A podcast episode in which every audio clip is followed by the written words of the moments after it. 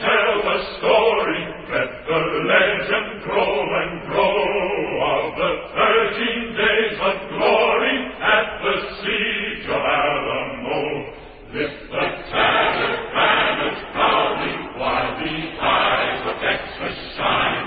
Let the fort that was a mission be an everlasting shrine. Once fought to give Hubo un tiempo en el que un, el que un puñado de héroes, un puñado de hombres, forjaron la leyenda de Texas. En el año 1836, la República de la Estrella Solitaria entraba en la historia.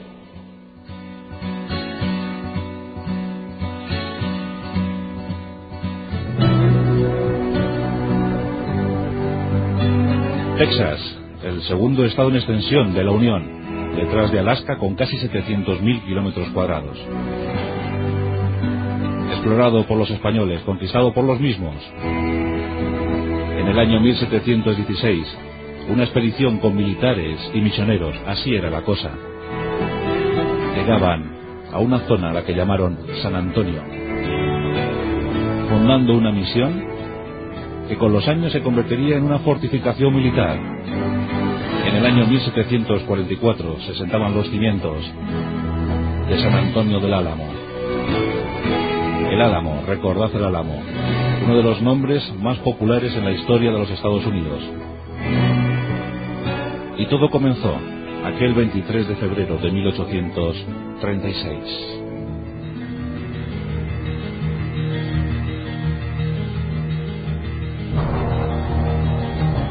México obtuvo su independencia en septiembre del año 1821. Se convertía en uno de los países más potentes de todo el continente americano. No solo dominaba su extensión actual, sino también Texas, Nevada, Arizona, Nuevo México, California. Un país inmenso y escasamente poblado. Tras conseguir la independencia, al poco, los colonos anglosajones solicitaban permiso para ocupar, para colonizar aquellos territorios casi vírgenes. En 1823, Moisés y Stephen Austin trasladaban 300 colonos a los territorios de Texas. En principio los mexicanos asintieron y concedieron una tregua de siete años en la que los nuevos habitantes no deberían pagar aranceles, no deberían pagar tributos. Pero el plazo se fue consumiendo y la situación de los mexicano-americanos era cada vez más angustiosa. Había miles, miles de inmigrantes ilegales. La situación ha cambiado, ¿verdad?, en este último, en este último siglo. Pero entonces los ilegales eran los norteamericanos los que ocupaban aquel territorio sin papeles. Finalizando la década de los 20, hacia 1829-1830, la demografía decía esto. Había más de 25.000 colonos americanos frente a unos 4.000 habitantes mexicanos. Todo estaba a punto de estallar. Y en efecto lo hizo. En 1834 llegaba al poder en México el general Antonio López de Santa Ana. Un hombre terco, duro, déspota, que no estaba dispuesto a dejar pasar una sola oportunidad de enriquecer y enriquecerse. Los tejanos tenían un líder, su nombre Sam Houston, Samuel Houston, un curtido militar, avezado en las líderes militares de la guerra. En torno a él se empieza a aglutinar lo que se empieza a llamar ya ejército. El ejército regular de Texas. En 1835 estalla la rebelión. Los norteamericanos se sublevan. Tienen una idea, proclamar la independencia y posteriormente incorporarse a los Estados Unidos de América. Diciembre de 1835.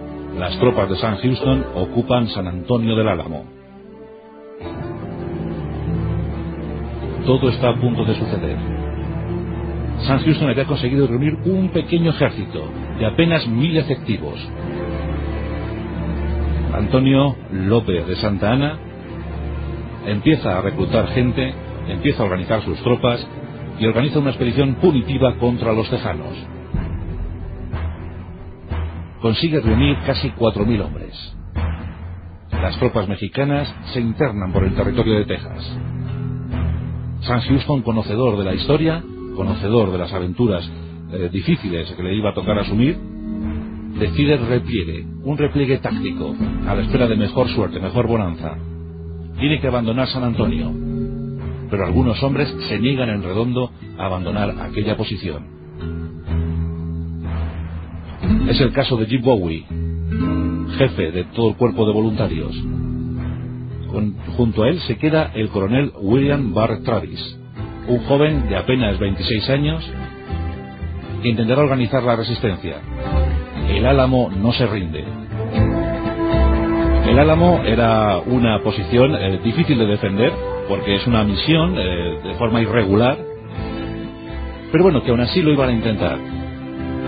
Travis, como jefe de la tropa regular, hace recuento de sus efectivos. San Houston se ha ido y le ordena que le siga, pero Travis se niega en redondo.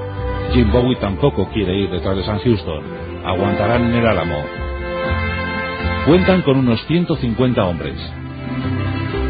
Todos ellos se acantonan, se acuartelan en el Álamo. Empiezan a organizar, empiezan a hacer acopio de víveres, de municiones, algún cañón. Llegan noticias, los mexicanos se acercan a la población. El general Santa Ana está decidido a todo declara la guerra sin cuartel, es decir, no habrá prisioneros. O escapan o mueren. Todos están preparados para el combate final. San Houston está nervioso, está tenso. No entiende por qué no le han seguido sus hombres. Travis, el impetuoso Travis, como digo, un joven de 26 años, de Carolina del Sur, abogado, militar de escasa efectividad, pero eso sí, muy temerario, muy valiente, decidido a acabar allí. Lanza una proclama, la famosa súplica de Travis. Pide que los voluntarios acudan al Álamo, que defiendan el Álamo. Y termina diciendo esto. Aquí quedaremos, aquí resistiremos y aquí moriremos. Victoria o muerte es el grito del Álamo. La súplica de Travis es escuchada por algunos. En la fortificación, además de Travis, de Bowie, se encuentra David Crockett, el legendario explorador, pésimo congresista. David Crockett contaba con unos 50 años y está al frente de un grupo de voluntarios de Tennessee. Son unos 35. Algunos más se incorporan a aquella tropa, aquella tropa de irregulares, aquella tropa de voluntarios. Finalmente se hace recuento.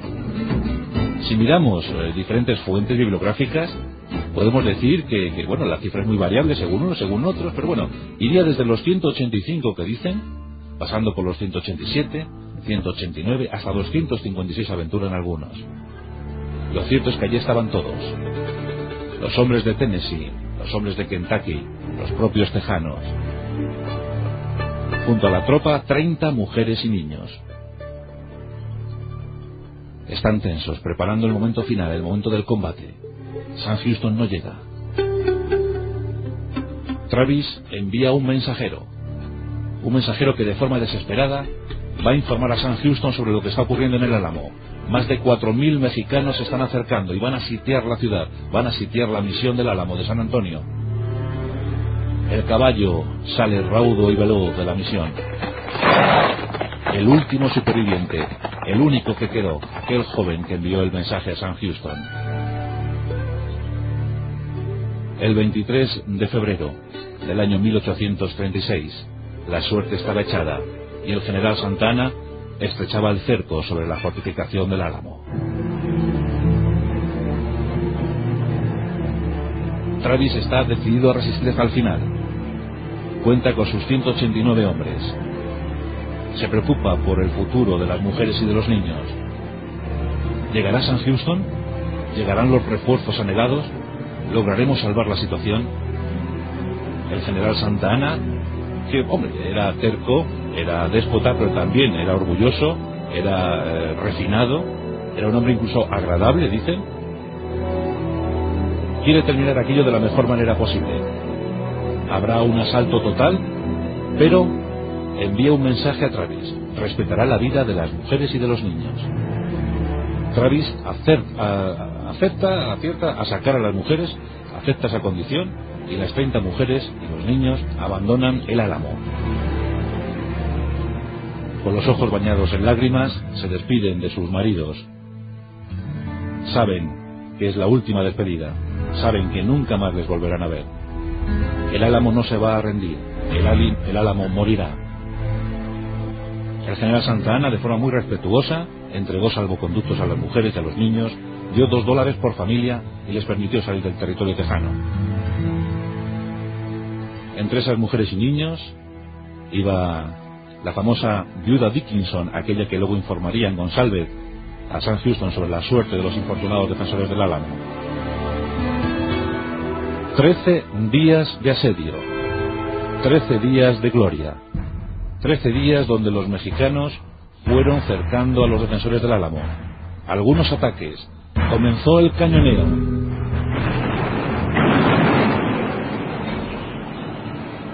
Veinticuatro horas, una tras otra. Las balas de cañón iban minando las defensas del Álamo. Pero Travis, Bowie y Crockett seguían aguantando. Un día tras otro, los víveres y las municiones se iban acabando. Algunas cargas de los mexicanos, cargas heroicas, sufren muchísimas bajas. Pero la moral de los defensores del Álamo no se amilana. Responden con dureza a todos los ataques. Las cuatro paredes de la misión van poco a poco convirtiéndose en ruinas. Finalmente, el general Santa Ana decide un asalto final. A tal fin, prepara 1.800 hombres. 1.800 hombres que se van a distribuir en cuatro columnas. La mejor defendida es la posición del este. Ahí van a concentrar el ataque principal. En la puerta norte, un ataque un poquito más pequeño, pero ahí se encuentra Travis defendiendo aquella posición. Santana lo tiene todo perfectamente preparado. Madrugada del 6 de marzo de 1836. Los 1800 mexicanos se acercan sigilosamente a la posición. Tocan a degüello. Las trompetas sueltan su letanía mortal. Es la hora del ataque, 5 de la mañana. El general Santana ordena un ataque generalizado sobre todas las posiciones defendidas por los tejanos. Es el momento crucial, es el momento final. El álamo está a punto de caer, pero a muy alto precio.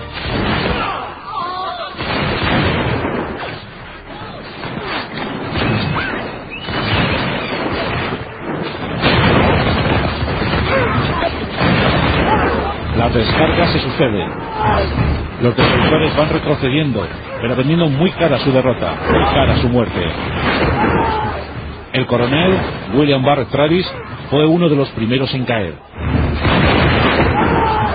Cuentan crónicas fidedignas escritas por los propios soldados mexicanos que Travis se defendió con honor, se defendió con heroísmo, que miraba con rabia insolente a sus atacantes, que descargó todo lo que tenía sobre ellos y que finalmente fue abatido.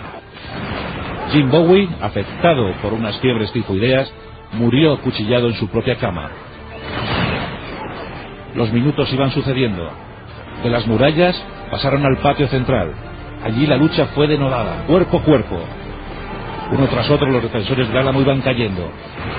Uno tras otro iban retrocediendo. Apenas ya quedaba nada. Apenas quedaban ya municiones. Apenas quedaban hombres. Los mexicanos, con una valentía inusitada, consiguen derribar a los últimos. Finalmente, hacia las 8 de la mañana, todo está perdido. El álamo ha caído. La resistencia había durado casi tres horas en esa carga final de los mexicanos. La imagen era dantesca. Habían quedado siete supervivientes, siete hombres que habían sido hechos prisioneros. Entre ellos estaba David Crockett. En contra de lo que se ha dicho en las películas o en literatura barata, David Crockett, David Crockett se había rendido. Junto a otros seis compañeros estaban esperando una suerte incierta. general Santa Ana estaba muy fastidiado por todas las pérdidas que había sufrido. Cuando el general Castrillón se acerca con los siete rebeldes, con los siete prisioneros, el general Santana solo acertó a mirarles con desdén y ordenó que les fusilaran. Juicio sumarísimo para los últimos defensores del Álamo. Y se lo ordenó a los zapadores, que era la tropa que tenía más próxima. Pero los oficiales de esta tropa hicieron en principio oídos sordos, pensando que todo era fruto de una rabieta del general Santana y que pronto su honor le haría pensar lo contrario. Se debía de dar mejor suerte, mejor destino a esos últimos defensores que con tanto honor, con tanta valentía, con tanto ardor habían defendido aquella posición del Álamo. Pero algunos oficiales desenvainaron sus espadas y acabaron con la vida de David Crockett y los suyos a espadazos, tras haberles hecho sufrir bastante. Así terminaron los últimos defensores del Álamo. La imagen era horrible. 189 muertos por parte tejana, unos 600 por parte mexicana. 800 muertos en total que dominaban aquel escenario tan tétrico. El general Santana ordenó crear una inmensa pira donde quemaron los cadáveres. Allí murieron, allí fueron quemados amigos y enemigos. Así terminó el Álamo. El general Santana, su orgullo le había hecho tomar el Álamo, pero a un altísimo precio. Aquellos hombres que había perdido, más de 600 entre muertos heridos, eh, le hubiesen sido muy útiles en acciones posteriores. Es cierto que habían vencido en las batallas de Goliat o en el Álamo, pero después, ¿qué ocurriría? Tampoco tenía muchos hombres el general Santana para poder recorrer todo el territorio tejano. El 21 de abril de 1836, los mexicanos eran pillados infragante, eran pillados por sorpresa por las tropas de San Houston, que con el grito de recordad el Álamo, abatieron a muchísimos mexicanos en aquel 21 de abril de 1836, causando, además de las bajas, 780 y tantos prisioneros, entre los que se encontraba el propio general Santa Ana, que de forma humillante tuvo que firmar la paz y reconocer que San Houston era el dueño de la situación, el nuevo dueño de la situación. Texas había proclamado su independencia en aquel febrero de 1836, cuando un grupo de valientes habían cerrado en la misión del Álamo, dando 13 días preciosos a San Houston para que se organizara. El sacrificio de aquellos héroes no fue estéril. Las tropas tejanas consiguieron devolver el golpe y entregar la independencia al estado de la estrella solitaria. En 1846, Texas se incorporaba a la Unión. Se provocaba una nueva guerra con México. Otra vez la derrota para los mexicanos. Pero en esta ocasión la anexión fue brutal. Los territorios de Colorado, de Nevada, California, Texas, Nuevo México pasaban a formar parte del nuevo imperio emergente. En 1848 terminaba la Guerra de México y los Estados Unidos avanzaban como gran país. Todo empezó aquel 23 de febrero de 1836 en una pequeña misión, lejana, muy lejana, en una localidad llamada San Antonio. Los defensores del Álamo. El ejército norteamericano hoy en día sigue con esa frase, recordad el Álamo. En nuestros pasajes de la historia, hoy han sonado Travis, Crockett, Bowie, Santa Ana, héroes de leyenda, héroes de un siglo terrible y cruel. El siglo definitivo para el nacimiento de los